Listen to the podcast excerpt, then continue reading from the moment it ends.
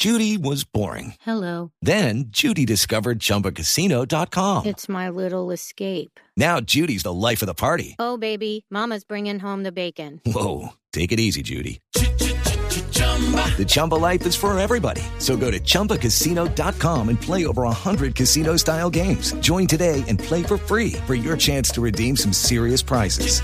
chumba ChumbaCasino.com. No purchase necessary. Void where prohibited by law. 18 plus terms and conditions apply. See website for details. Paola Ochoa es periodista. Está en Mañanas Blue. 6 de la mañana, 17 minutos, y todo parece indicar que revive la moción de censura en contra del ministro de Hacienda, Alberto Carrasquilla. Pues precisamente anoche, a última hora, la Cámara de Representantes decidió citarlo para el próximo miércoles por el escándalo de los bonos de agua, unos bonos que, recordemos, estructuró Carrasquilla hace 10 años, casi dos años después de haber sido ministro de Hacienda por primera vez y cuyos recursos fueron muy mal ejecutados por los alcaldes que en aquel entonces gobernaban a 117 municipios del país.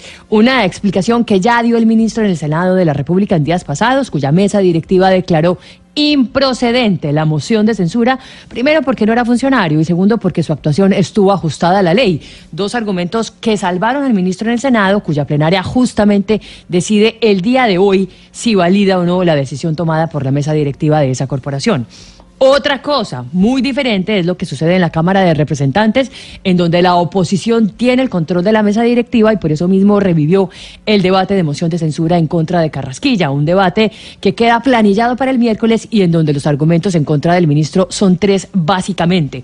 Uno, que la tasa de interés de los bonos era muy alta, dos, que se le prestó a proyectos que no contaban con los diseños y tres, que dejaron endeudados a los municipios por 19 años sin capacidad de invertir en servicios de saneamiento básico.